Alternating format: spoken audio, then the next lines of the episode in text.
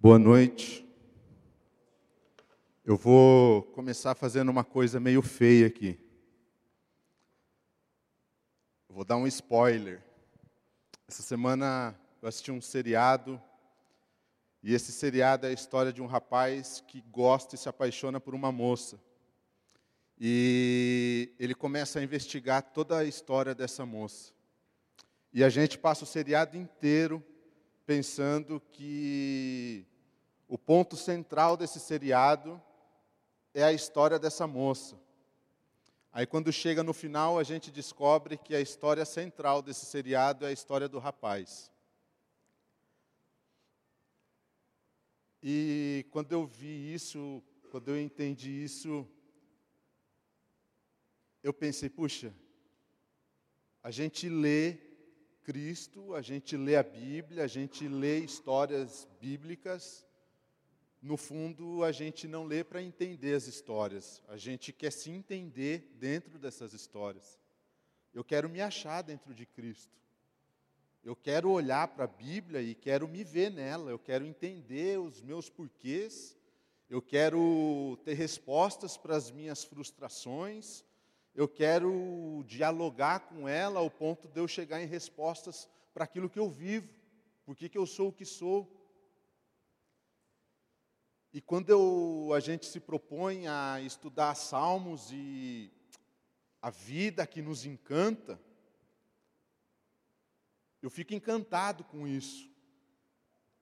De Cristo poder olhar para nós e dizer para nós: olha, sabe tudo que você busca em mim, mas que na verdade você está buscando para você, sou eu mesmo. Você busca respostas que sou eu. Você busca porquês que na verdade sou eu. E é o legal de tudo é que um Cristo tão próximo, com uma Bíblia tão próxima, com personagens e histórias tão próximas. Por exemplo, hoje nós vamos falar sobre Davi. E Davi não tem nada de extraordinário, nada de sobrenatural na vida dele, na história dele. Ele caminhou com Cristo. E isso bastou para construir a vida dele. Ele caminhou com Deus, ele enxergou Deus, ele teve respostas em Deus, ele se amparou em Deus. Não vamos falar aqui de alguém que está muito distante de nós, que, puxa, é alguém que é mais santo do que todo mundo, é alguém que tem alguma coisa que ninguém jamais terá. Não. Davi foi humano, humano como eu e você. Fez coisas boas, fez coisas não tão boas assim, mas ele caminhou na vida. E para isso eu quero ler Salmos 37. Um texto muito conhecido. Salmos 37, verso 3 em diante que diz assim: ó, Confie no Senhor e faça o bem, assim você habitará na terra e desfrutará segurança. Deleite-se no Senhor, e Ele atenderá os desejos do seu coração. Entregue o seu caminho ao Senhor, confie nele, e Ele agirá. Ele deixará claro como a alvorada que você é justo, e como o sol do meio-dia que você é inocente. Descanse no Senhor e aguarde por Ele com paciência. Não se aborreça com o sucesso dos outros e nem com aqueles que maquinam o mal. Até aí. Davi foi um guerreiro. Davi, ele. Ele foi humano. Muito cedo, muito novo. Deus leva Samuel na casa de Davi. Samuel chega naquela casa procurando alguém que Deus precisava revelar para ele que era aquela pessoa que precisava ser um novo rei de Israel. Samuel olha os irmãos de Davi e fala: Puxa, não é nenhum desses aqui não. O pai de Davi fala: Ó, tem um que está lá trabalhando, mas dificilmente será ele que Deus quer porque ele não tem características daquilo que você está procurando. Ele é o mais novo. Mas quando Samuel olha para Davi, Samuel tem a convicção de Deus de que é Davi. Davi é levado para o palácio do rei e ali ele começa uma história diferente. Ele chega lá como músico. E aí, um tempo, então, tem a famosa história do Golias que a gente conhece. Ele ouve falar de um gigante que veio e desafiou. E ele se propõe: deixa que eu vou, eu luto com Golias, eu luto com esse gigante. E ele vence. E a moral de Davi sobe, cresce. Então ele é, ele torna-se, é considerado o escudeiro oficial do rei. Até um ponto que o rei Saul, rei de Israel até então, começa a ter ciúmes de Davi. Porque Davi começou a conquistar todo mundo. Davi começou a ganhar o amor da família do rei. Davi começou a ganhar moral diante dos homens. Davi começou a conquistar espaço para si mesmo. Até então, Saul tinha prometido a sua filha mais velha para Davi, e aí, por esses ciúmes, ele volta atrás e fala com a minha filha mais velha, você não casa mais. Aí Saul tem uma ideia. Eu vou mandar Davi para uma batalha direta com o exército dos filisteus, a fim de que nessa batalha ele morra. Aí vai ter paz na minha consciência novamente. Aí eu não tenho mais que me preocupar com o espaço que eu tenho pedido para Davi. Davi vai para essa batalha e não morre. Saul fica frustrado. Então Saul é mais drástico ainda. Saul decide expulsar Davi dos, da corte, do seu reinado. E ele vai mais além. Ele diz, ele solta lá, olha, aquele que ajudar Davi vai ser morto. Aquele que der um prato de comida para Davi vai morrer. Aquele que der um teto para Davi passar a noite vai morrer. Davi, então, fora da corte, começa a correr por fora. Ele precisava sobreviver. Um tempo depois, Davi tem duas situações que ele podia matar o rei Saul. Os dois ficam sozinhos, num momento muito propício, para que Davi acabasse com a vida de Saul e ninguém pudesse defendê-lo. Mas ele não faz isso. Chega o momento que Saul e Jonatas vão para uma batalha e morrem, e Davi chora muito a morte do rei e do seu amigo. Ao invés dele se sentir aliviado, ao invés dele comemorar, agora eu vou poder viver livre, ele lamenta. Depois disso, Davi é levantado rei de Israel. Depois disso, a paz é estabelecida no reinado de Israel. Mas Davi, no auge do seu reinado, ele conhece uma mulher casada. E ele tem relações com essa mulher. E essa mulher engravida. Aí Davi pensa: e agora? Como que vai ficar diante de todo mundo essa situação? Aí Davi tem uma ideia. Eu vou mandar o marido dessa mulher para a guerra ele vai para a batalha, morre e fica tudo certo. E isso acontece. O marido vai, morre e Davi se casa com essa mulher.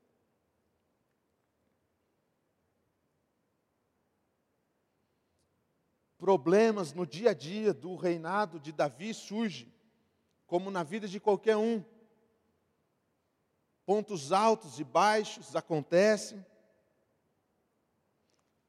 e por conta de um sucesso todo que Davi enxergava no seu, na sua administração ali, na sua liderança, ele decide fazer um censo.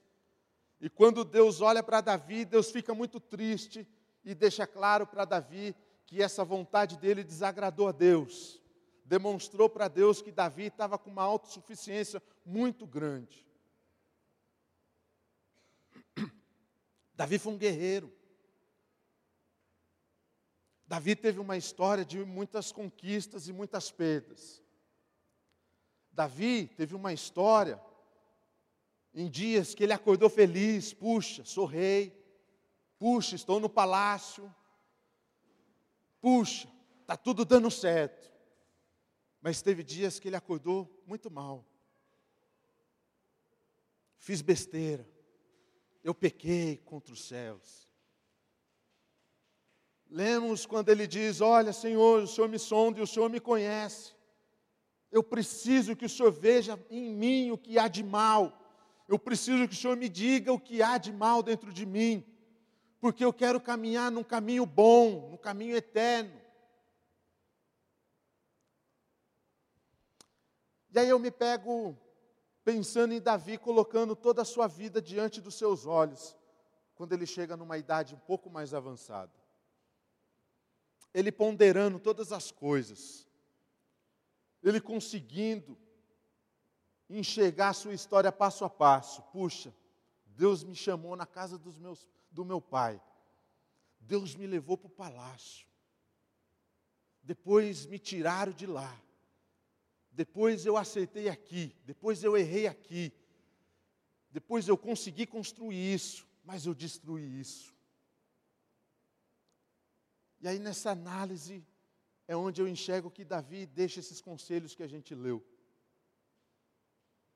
Aonde ele diz: "Olha, se eu pudesse dizer da minha experiência para quem vai me ler, para quem vai me ouvir, eu dizia uma coisa muito eu diria uma coisa muito importante.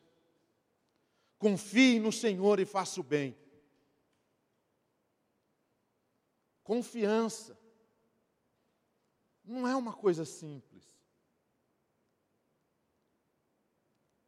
Desde moleque, eu participava de gincanas na igreja e algumas vezes tinha a gincana de fechar os olhos e alguém te puxar, alguém te guiar. E eu confesso que eu nunca consegui fazer essa gincana 100%. Eu sempre dava aquela roubada de abrir um pouquinho. Porque é difícil confiar. Podia ser uma reta. É difícil confiar. É difícil, sabe por que é difícil? Porque se a gente anda e tropeça em alguma coisa, machuca. E toda vez que machuca, machucado dói. E a gente quer ter certeza do que a gente está caminhando, para onde a gente está indo. Por isso é difícil confiar. É difícil fechar os olhos e dizer para qualquer um: me leve aonde você quiser, eu confio que você não vai me deixar tropeçar. É difícil, porque a gente tem medo, a gente tem medo de se machucar. A confiança, ela é a crença na lealdade daquele que está nos guiando, nos puxando. Confiança é eu fechar os meus olhos e em momento algum eu querer ter vontade de dar aquela espiada.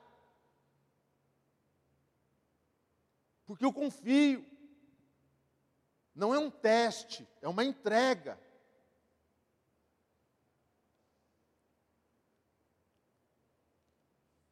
Precisamos aprender a confiar no Senhor, a dizer: Senhor, eu não sei aonde eu vou chegar, eu não sei qual é o ponto máximo da minha história.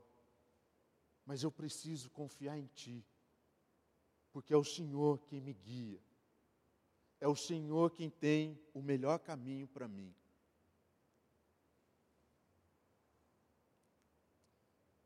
Porque se a gente não pode confiar, a gente não tem tempo, não tem cabeça para pensar o bem para o próximo. Se eu fico muito preocupado com a minha vida, eu tomo todo o tempo dela comigo mesmo. Se o foco central, eu preciso saber onde eu vou chegar, que passo dar, eu preciso saber o que, que eu vou fazer agora, eu preciso saber. Eu não estou dizendo aqui para a gente viver todo dia sem ter metas na vida, não é isso. Mas eu estou dizendo aqui para a gente confiar aquilo que a gente quer, aquilo que a gente busca. Em Deus, é Ele quem precisa dizer: olha, o caminho é esse, e não esse aí que você está colocando no seu coração. Enquanto a gente não confiar, a gente não consegue ter tempo para pensar no próximo. A gente não consegue ter tranquilidade de alma, de coração, para poder olhar para o outro e dizer: você precisa do que eu tenho. Você precisa do amor que eu tenho. Você precisa da paz que eu tenho. Você precisa da grandeza do Deus que eu tenho. Você precisa da convicção de vida e de fé que eu tenho.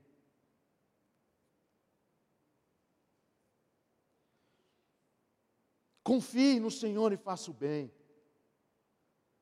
Deleite-se no Senhor e Ele atenderá aos desejos do seu coração.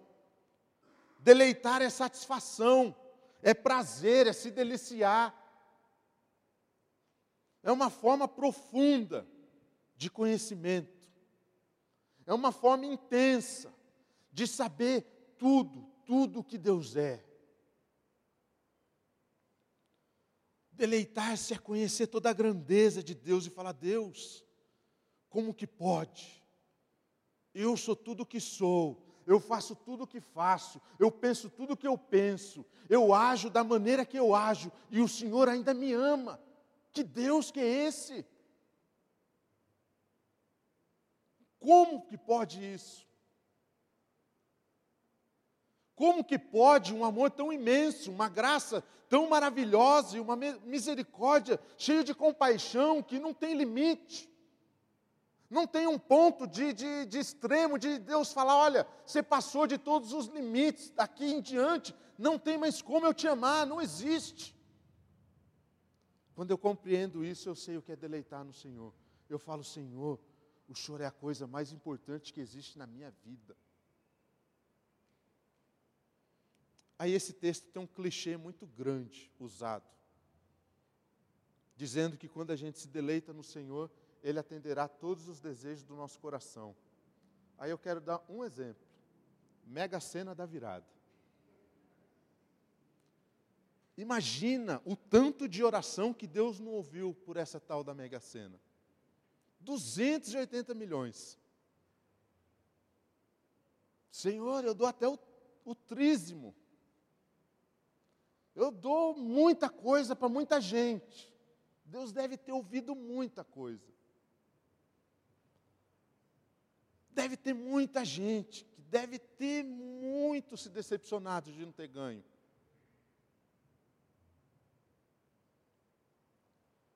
Por que, que Deus não gostaria que alguém ganhasse 280 milhões? Deus errou? Por que, que Deus não atende o desejo do nosso coração quando a gente, nosso carro quebra e a gente não tem ninguém para buscar socorro e de repente a gente faz uma oração ali e fala: Deus, o Senhor é o Deus sobrenatural, então faça esse carro funcionar agora, pelo menos para mim chegar em casa. E não acontece. Por que, que Deus não cura todo mundo que a gente ora? Se é Ele vai fazer todo o desejo do nosso coração se cumprir. Porque ele cumpre o desejo daquele que se deleita, e aquele que se deleita para de buscar o que quer e passa a buscar o que ele quer. Quando eu me deleito no Senhor, a visão muda. As minhas orações não vão para conseguir ter uma casa melhor, um carro melhor, um negócio mais viável. Quando eu me deleito no Senhor e eu entendo que Ele vai atender os desejos do meu coração, é eu falando: Senhor, eu quero mais do Teu amor dentro de mim. Senhor, eu quero orar mais a Sua oração dentro de mim. Senhor, é mais o Senhor do que eu.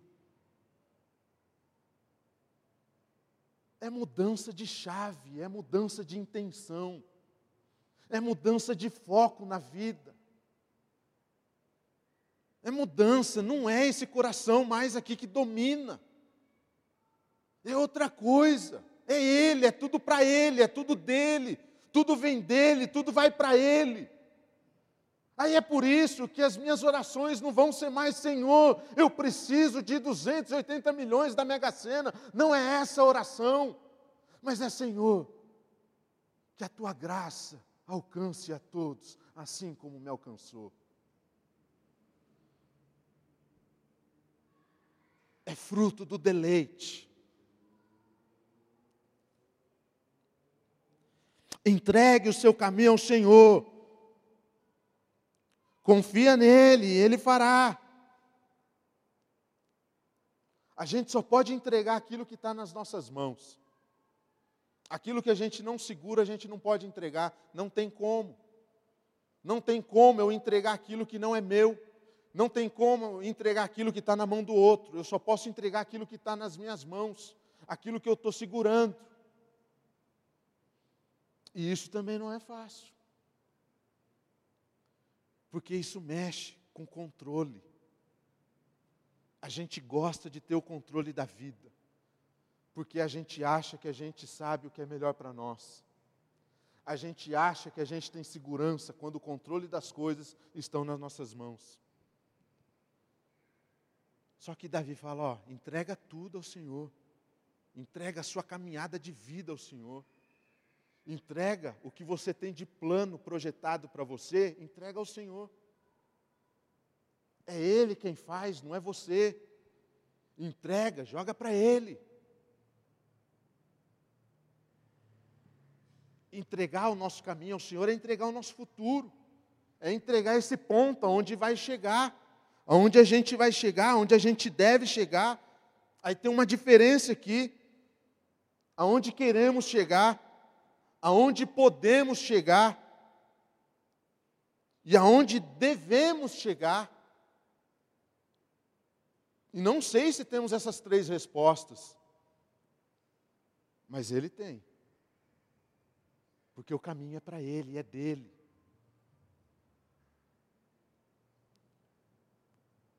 E aqui tem outro clichê. Entregue o seu caminho ao Senhor, confia nele e Ele tudo fará. Que tudo é esse que Ele fará. Quando eu entrego a minha vida ao Senhor, qual é esse tudo? Abrange o quê? E aí, quem se deleitou no Senhor e conhece Ele de uma forma profunda, quem entrega o seu caminho ao Senhor, tem uma surpresa de que esse tudo Ele fará, Ele já fez. Ele se entregou para a gente viver. Ele nos chamou para perto dEle. a gente entende que o tudo que Ele fará é um processo de vida, mas que já está feito nele, que é um objetivo do que há de vir, que a gente já sabe para onde a gente vai. É nele, é para Ele, é por Ele. E aí Davi diz: olha, um segredo fundamental para a nossa caminhada com Deus Descanse no Senhor e aguarde por Ele com paciência. Descansar é saber, ter a consciência muito bem convicta de quem está no controle de tudo. Quatro coisas: confiar, deleitar, entregar e descansar. Conselhos de quem viveu uma história de altos e baixos. Conselhos para uma história como a nossa, que vivemos dias de altos e dias de baixo. Para aprendermos, para cravarmos dentro de nós a necessidade que temos de confiar que é Ele e não nós de nos deleitarmos, porque Ele é o Deus imenso que cuida de nós. Para entregarmos, porque é Ele quem cuida de tudo, e é tudo. E para descansar, porque eu sei que tudo vem dEle e tudo volta para Ele. Feche seus olhos, vamos orar. Pai, a gente está começando mais um ano, Senhor. E que nesse ano nós possamos continuar na nossa caminhada contigo, buscando sempre aprender mais de Ti, buscando querer sempre conhecer mais das Tuas coisas, dos Teus desejos a nós e principalmente conhecer-te, Pai. Nós queremos nos achar em Ti a todo momento, Pai. Nós queremos nos encontrarmos em Ti, para que esses conselhos possam ser vivenciados realmente por cada um de nós, Pai. Para isso eu oro, para que o Senhor nos ensine a todo dia, a todo momento, Pai. Nos ensine a confiar em Ti, Pai. A soltarmos a nossa história, a nossa vida nas Tuas mãos. E dizer, Senhor, o Senhor é o Deus Todo-Poderoso. Por isso eu tenho mais do que motivos para confiar em Ti, Pai. Nos ensine a enxergar toda a Sua grandeza e a encontrarmos satisfação e deleite nela, Pai. Para que o nosso coração seja inundado, Pai.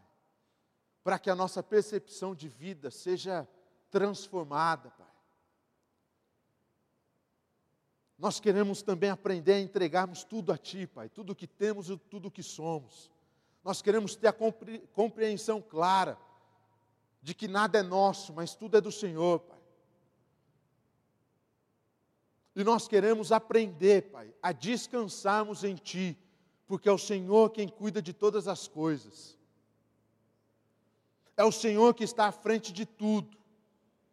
É o Senhor quem sustenta tudo. É o Senhor, Pai. É o Senhor que nos transforma. É o Senhor quem nos livra de todo mal. É o Senhor, Pai. É o Senhor, Pai. Nos ensine a descansar, Pai. Nos ensine a falar menos. E nos ensine a esperar mais em Ti nos ensine a questionar menos, Pai. E nos ensine a deleitarmos mais em Ti. Nos ensine, Pai, a sermos menos pessimistas e a olharmos mais para Ti e confiarmos mais em Ti. Nos ensine a ler a nossa história, Pai, tudo que a gente viveu até aqui. E nessa leitura, Pai, a gente ter a compreensão se a gente tem deixado de confiar, se a gente não tem a consciência clara de toda a tua grandeza, se a gente tem segurado a nossa história nas nossas mãos, ou se a gente está atormentado pela rotina do dia a dia e não temos tempo para descansar no Senhor, Pai. Por isso, a minha oração é que o Senhor nos ensine tudo isso, Pai, porque nós precisamos, porque nós precisamos, Pai. A nossa humanidade está angustiada, a nossa humanidade está depressiva,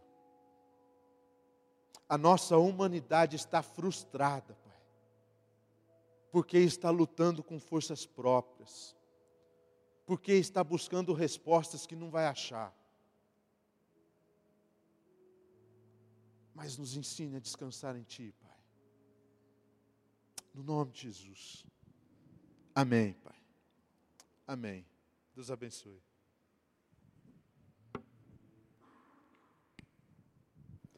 E nós, reunidos como sempre, ao redor da mesa do Senhor, como a comunidade de Cristo vive, sempre ao redor da mesa do Senhor. Esse é o nosso ponto de partida Cristo nos oferece a sua mesa. E esse é o nosso ponto de chegada, quando diante da grande mesa do Senhor nós nos encontraremos.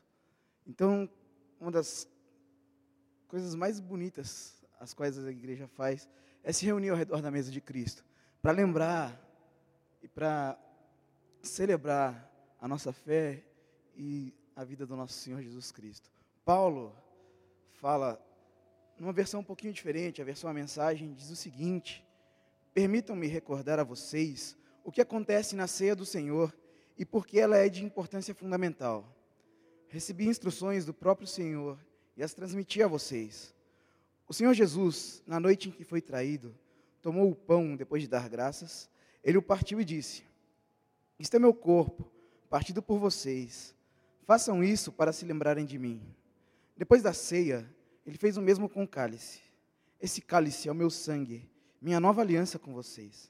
Toda vez que beberem deste cálice, lembrem-se de mim. O que vocês precisam entender é que toda vez que comem desse pão e bebem desse cálice, estão revivendo em palavras e ações a morte do Senhor. E repetirão este ato até que o Senhor retorne. Vocês não devem permitir que o costume anule a reverência. É interessante notar que diante da mesa do Senhor existem pelo menos três formas de nós nos encontrarmos. Nós nos achamos indignos da mesa do Senhor e por isso nós abrimos mão, falamos: Senhor, eu sou indigno e eu abro mão da sua mesa. A outra forma é de nós nos acharmos dignos e nos achegarmos e nos chegarmos à mesa do Senhor de qualquer maneira. Como Paulo fala, por conta do costume, perdemos a reverência. Senhor, eu sou digno e eu me chego de qualquer maneira diante da sua mesa. Mas a terceira forma, eu acredito que a mais sincera para nós é: Senhor, eu sou indigno do teu amor. Senhor, eu sou indigno da tua graça. E mesmo assim, o Senhor decidiu me oferecer uma mesa e não tem como, Senhor, nós recusarmos uma mesa oferecida com tanto amor. Então, dessa maneira, eu gostaria que nós nos lembrássemos e nos reuníssemos ao redor da mesa hoje à noite. Que a nossa vida, a nossa comunidade de fé, celebrando o Cristo, lembrando de Cristo, do que Cristo fez e de quem Ele é para nós, conseguíssemos, ao se levantar do seu lugar e a chegar à mesa, afirmar aquilo que nós acabamos de ouvir. Senhor, eu me deleito no Senhor. Senhor, eu confio no Senhor. Senhor, eu entrego o meu caminho ao Senhor. Eu quero, a cada passo que eu der, confiar no Senhor. Então, como a gente faz costumeiramente, primeiro o pessoal do lado de lá, depois o pessoal do centro e o pessoal daqui, por favor, cheguem-se à mesa do Senhor. Vamos celebrar nosso Cristo em memória dele. Depois todos ceamos juntos.